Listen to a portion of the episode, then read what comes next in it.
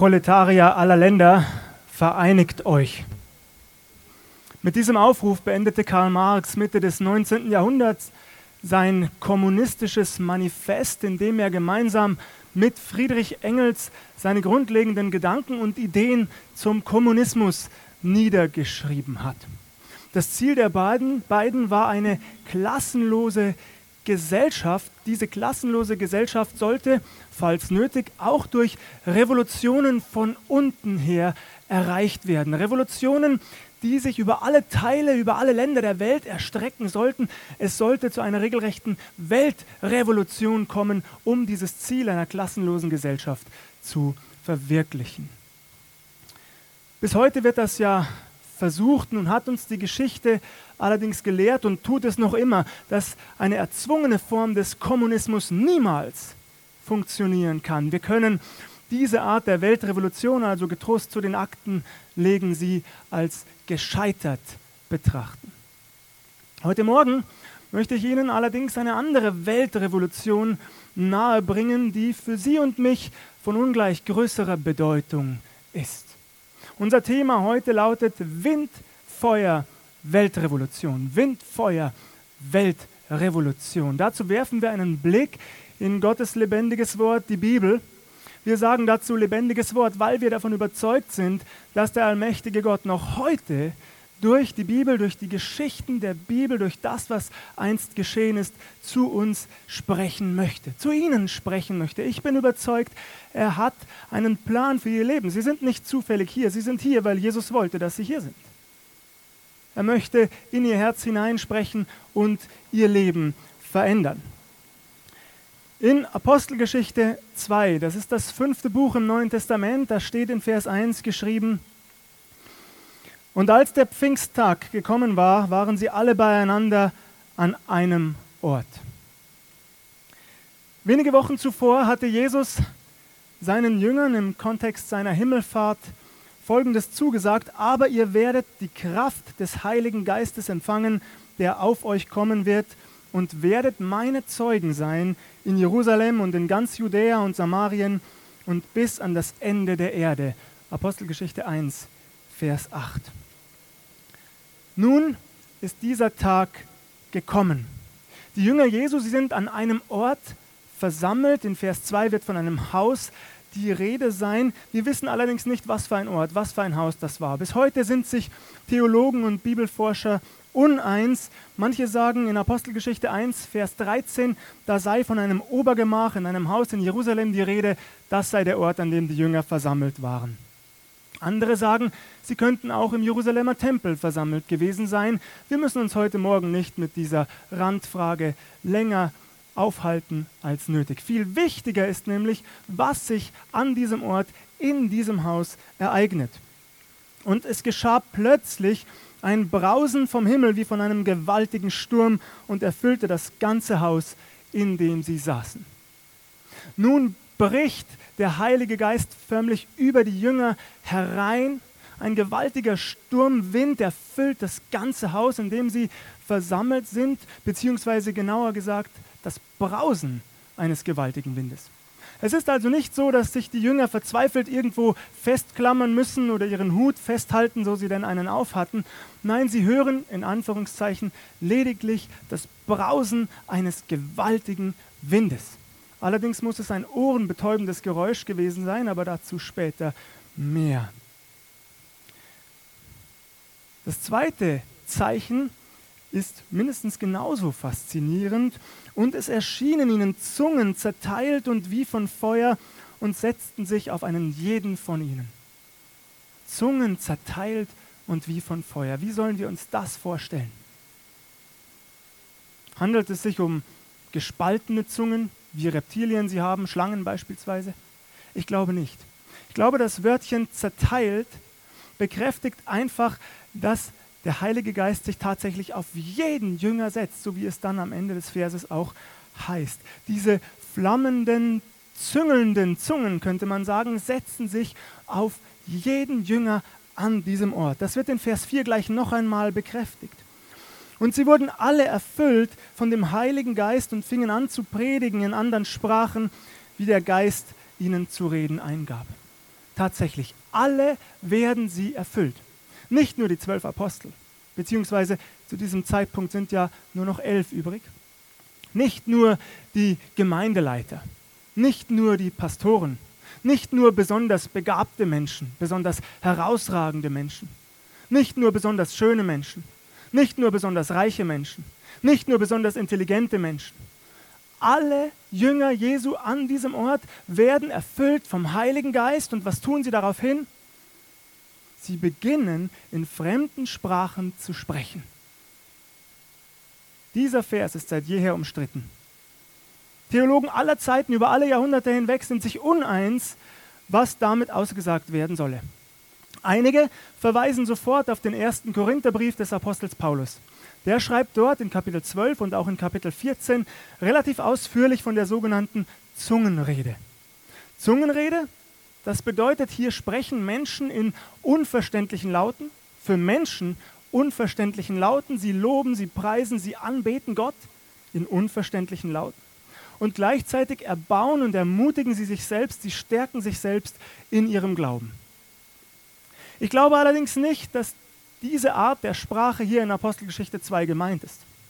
Ich glaube, dass es sich um tatsächliche, wirklich existierende Sprachen handelt und das bestätigt auch der weitere Verlauf des Kapitels. Zunächst einmal heißt es ab Vers 5, dass viele, viele Menschen, als sie auch das Brausen dieses gewaltigen Windes vernahmen, herbeiströmten zu diesem Ort. Viele Bewohner Jerusalems, auch Menschen, die in Jerusalem zu Gast waren, sie kommen an diesen Ort, aufgeschreckt, erstaunt durch dieses gewaltige Brausen. Und dann heißt es am Ende von Vers 6, ein jeder hörte sie in seiner eigenen Sprache reden. Die Menschen, die hier zusammenkommen, hören die Jünger Jesu in ihrer eigenen Sprache sprechen. Und das Spannende ist, das griechische Wort, das hier verwendet wird im Neuen Testament, heißt auf Deutsch übersetzt tatsächlich Sprache oder Dialekt.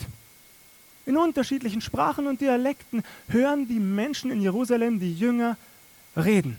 Und von was hören sie? Sie sprechen, in Vers 11 wird es konkretisiert, wir hören sie in unseren Sprachen die großen Taten Gottes verkünden. Vielleicht haben Sie die Geschichte des Turmbaus zu Babel im Kopf, vor Augen.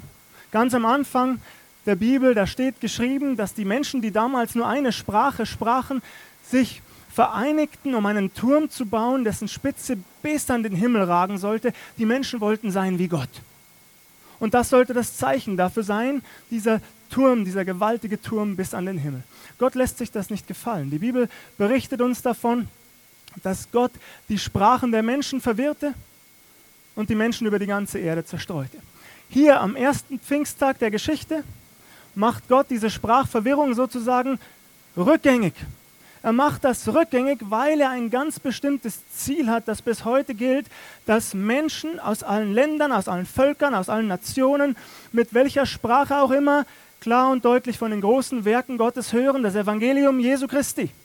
Deswegen sind wir heute Morgen hier, damit Menschen von Jesus Christus hören, von seinem Sterben und Auferstehen, von seiner Himmelfahrt, seiner Wiederkunft, von der Ausgießung des Heiligen Geistes.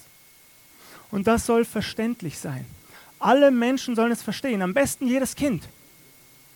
Unabhängig von unserer Herkunft, von unserem Bildungsstand, ganz egal. Deswegen sind wir heute hier. Es geht also nicht um mich. Ich spreche heute zu Ihnen, aber es geht nicht um mich. Es geht nicht darum, dass Sie mir im Anschluss an diese Predigt auf die Schulter klopfen oder applaudieren. Das erwarte ich gar nicht. Sehen Sie, es geht darum, dass Sie klar und deutlich von Jesus Christus hören. Das ist Gottes Ziel.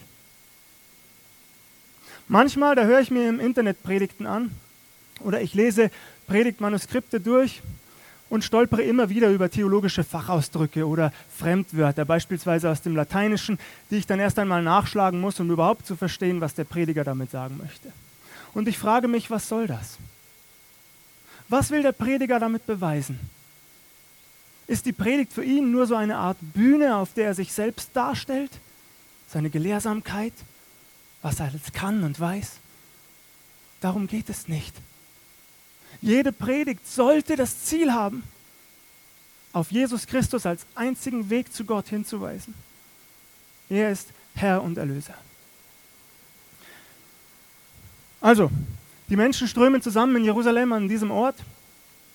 Sie hören die Jünger predigen, sind erstaunt darüber, stehen voller Ehrfurcht vor diesem Geschehen. Andere allerdings lästern. Sie spotten über das, was sie dort miterleben. Sie behaupten, ach, die Jünger da, diese Männer aus Galiläa, die sind doch alle nur betrunken. Die sind nur betrunken. Was passiert dann? In Apostelgeschichte 2 ab Vers 14 steht, da trat Petrus auf mit den Elf, erhob seine Stimme und redete zu ihnen, ihr Juden und alle, die ihr in Jerusalem wohnt, das sei euch kundgetan, vernehmt meine Worte. Denn diese sind nicht betrunken, wie ihr meint, ist es doch erst die dritte Stunde des Tages. Sofort als Petrus das mitbekommt, entkräftet er dieses Argument, die Jünger seien nur betrunken. Es ist erst die dritte Stunde des Tages, also 9 Uhr morgens. Natürlich sind wir nicht betrunken. Ich glaube, die Jünger waren sowieso niemals betrunken, aber das ist ein anderes Thema.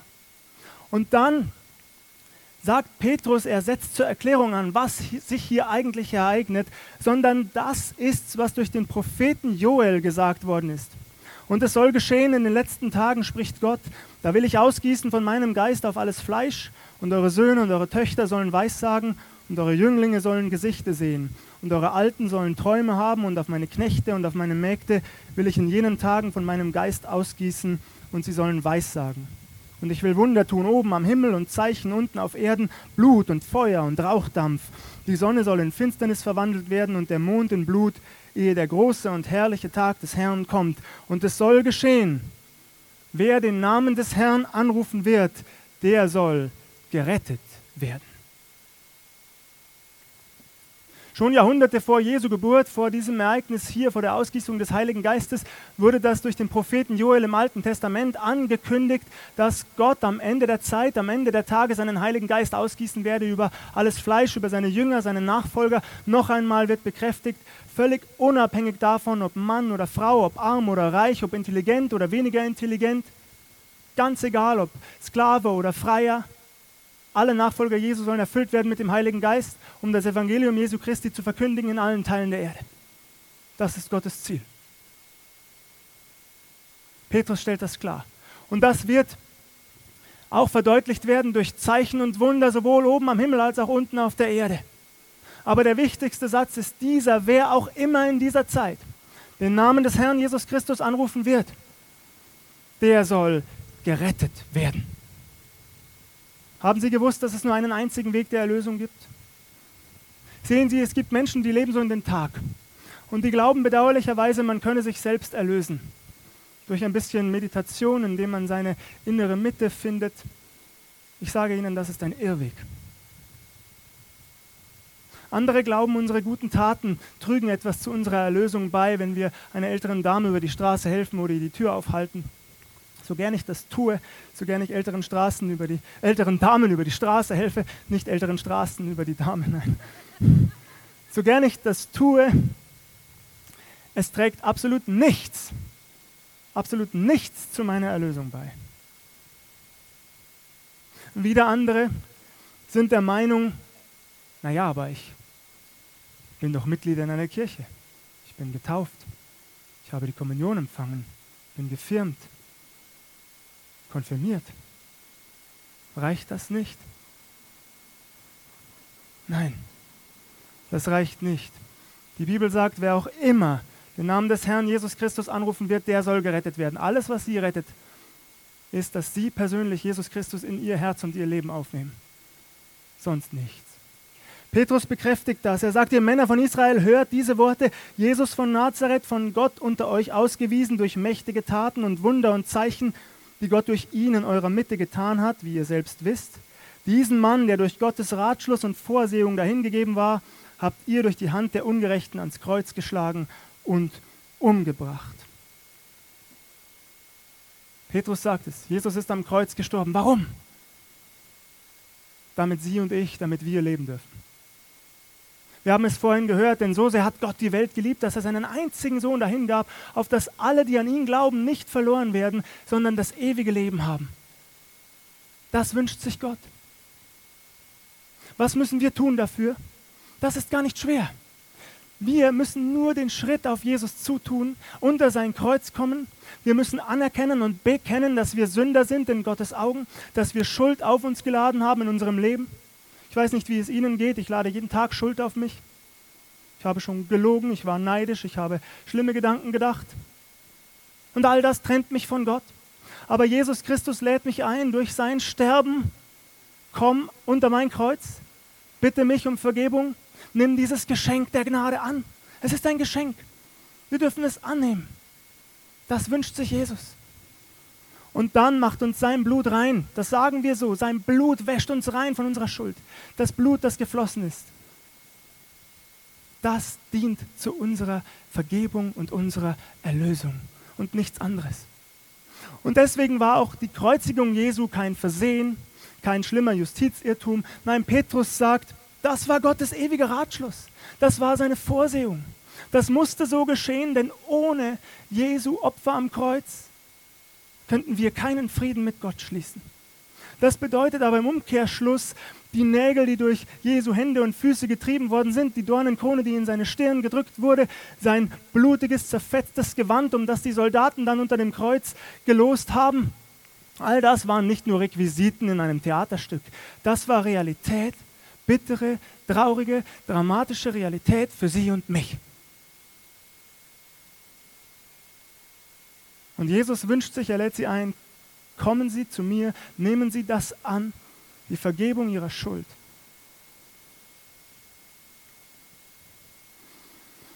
Den hat Gott auferweckt und hat ihn befreit aus den Wehen des Todes, denn es war unmöglich, dass er vom Tod festgehalten wurde.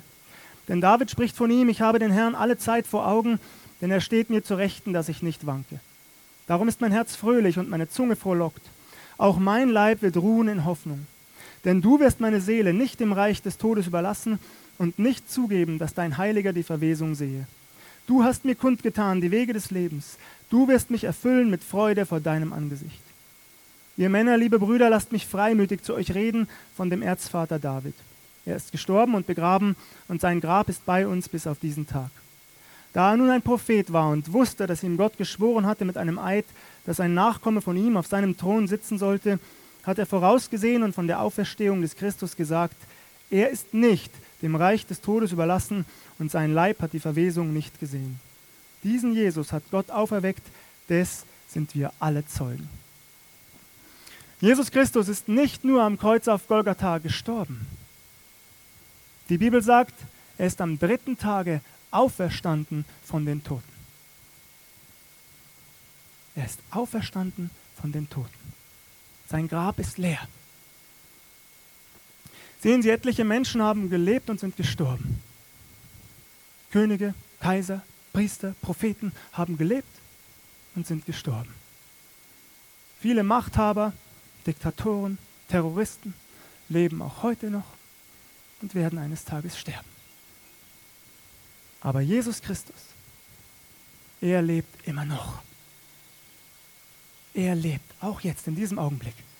Er lebt. Und er wünscht sich für sie, dass auch sie ewig leben. Deswegen ist er vom Tod auferstanden, dass sie das annehmen und ewiges Leben haben in seiner Gegenwart. Ewig frei, ewig fröhlich, ewig erfüllt. Ohne Leid, ohne Schmerz, ohne Geschrei. Ohne Tränen, ohne Tod wollen sie das auch. Schon der größte König der Geschichte Israels, König David, hat das vorausgesagt, hat von der Auferstehung geweissagt, prophezeit. Ja, das wird geschehen und alle, die an Jesus glauben, werden ebenfalls auferstehen. Da er nun durch die rechte Hand Gottes erhöht ist und empfangen hat den verheißenen Heiligen Geist vom Vater, hat er diesen ausgegossen, wie ihr seht und hört. Denn David ist nicht gen Himmel gefahren, sondern er sagt selbst, der Herr sprach zu meinem Herrn, setze dich zu meiner Rechten, bis ich deine Feinde zum Schemel unter deine Füße lege. So wisse nun das ganze Haus Israel gewiss, dass Gott diesen Jesus, den ihr gekreuzigt habt, zum Herrn und Christus gemacht hat. Nach seiner Auferstehung ist Jesus aufgefahren in den Himmel. Er sitzt zur Rechten Gottes und er wird von dort wiederkommen. Die Bibel ist hier ganz klar. Auf den Wolken des Himmels wird er eines Tages wiederkommen. Als Jesus das erste Mal kam, Als er im Stall zu Bethlehem geboren wurde, als er als Mensch unter Menschen lebte, da kam er als Erlöser, um ihnen und mir diese Freiheit, diesen Frieden mit Gott anzubieten. Noch immer leben wir in dieser Gnadenzeit, so nennen wir das, in der alle Menschen die Möglichkeit haben, umzukehren, ihre verkehrten, ihre falschen Wege zu verlassen und zu Jesus Christus umzukehren, ihn, ihn anzunehmen. Aber es wird der Tag kommen, das sagt die Bibel, an dem Jesus wiederkommen wird in großer Macht und Herrlichkeit. Und an diesem Tag wird er kommen als Richter. Als Richter der ganzen Welt. Als Richter der Lebenden und der Toten. Als ihr Richter und meiner. Und ich möchte Ihnen damit keine Angst machen, ich werde darauf auch nicht herumreiten, aber ich werde es dennoch deutlich sagen, wenn Sie an diesem Tag nicht Frieden geschlossen haben mit Gott, wenn Sie an jenem Tag Jesus Christus nicht als Ihren persönlichen Herrn und Heiland angenommen haben, dann ist es zu spät.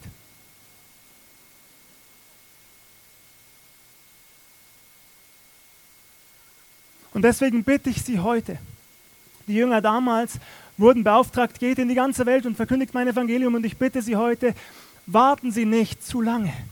Kommen Sie zu Jesus Christus. Ich bin sicher, Sie erkennen das, Ihr Herz, es flüstert Ihnen zu, der Heilige Geist flüstert Ihnen zu, ja, ich bin ein Sünder. Aber in Jesus, da habe ich Erlösung und ein neues Leben. Als sie aber das hörten, ging es ihnen durchs Herz und sie sprachen zu Petrus und den anderen Aposteln, ihr Männer, liebe Brüder, was sollen wir tun? Petrus sprach zu ihnen, tut Buße und jeder von euch lasse sich taufen auf den Namen Jesu Christi zur Vergebung eurer Sünden, so werdet ihr empfangen die Gabe des Heiligen Geistes. Denn euch und euren Kindern gilt diese Verheißung und allen, die fern sind, so viele der Herr unser Gott herzurufen wird. Die Menschen damals, sie hören das am Ende des Kapitels wird klar, es waren Tausende versammelt an diesem Ort. Sie hören diese Botschaft und etlichen geht es durchs Herz. Ich kann heute zu ihnen sprechen, ich kann wie mit einem Pfeil und einem Bogen auf ihre Herzen zielen, ob diese Pfeile treffen oder nicht, das ist Aufgabe des Heiligen Geistes. Aber ich bin ganz sicher, dass er auch heute in ihren Herzen wirkt, dass ihnen auch diese Botschaft durchs Herz geht. Und vielleicht fragen Sie, was sollen wir tun? Petrus sagt, was ich auch schon gesagt habe, kommen Sie zu Jesus, bitten sie um Vergebung. Und dann fügt er an, ein jeder von euch lasse sich taufen. Das wäre noch einmal ein anderes Thema, ein Kapitel für sich, nur ganz kurz an dieser Stelle. In vielen Kirchen ist es gang und gäbe, dass man als Säugling getauft wird. Unserer Ansicht nach, unserer Ansicht nach ist das nicht der richtige Weg. Unserer Ansicht nach muss es so laufen, dass Menschen diese Botschaft hören, dass es ihnen durchs Herz geht und dass sie sich daraufhin in der Taufe zu Jesus bekennen. Es ist ein symbolischer Akt, in dem Menschen bekennen, ja, ich bin ein Sünder, aber mein altes, mein verkehrtes Ich, es stirbt mit Jesus, es wird mit Jesus begraben und aufersteht zu einem neuen Leben. Vielleicht merken Sie heute Morgen, ja, das ist auch dran in meinem Leben, ich möchte mich auf diese Art und Weise bekennen zu Jesus Christus, dann dürfen Sie das tun. Aber noch einmal, viel wichtiger ist, dass sie zu Jesus kommen. Dass sie das annehmen, was er am Kreuz für sie getan hat. Und auch das möchte ich am Ende dieser Predigt ganz klar festhalten. Was am Kreuz auf Golgatha geschah, das war kein blutiges Menschenopfer für Gott. Manche glauben das. Das ist eine irrige, unsinnige Vorstellung, dass Gott ein blutiges Menschenopfer fordert, um sich zufriedenzustellen. Nein, nein. An diesem Kreuz kommt es nicht zu einem blutigen Menschenopfer für Gott. Es ist ein blutiges Opfer Gottes für uns. Gott selbst bringt dieses Opfer. Gott selbst trägt ihre und meine Schuld. Gott selbst trägt das Gericht. Gott selbst nimmt die Hölle auf sich, die wir verdient hätten. In Jesus Christus nimmt er es hinweg. Und alles, was Sie tun müssen, nehmen Sie es an. Und ich bitte Sie von ganzem Herzen, lassen Sie diesen Tag nicht verstreichen. Amen.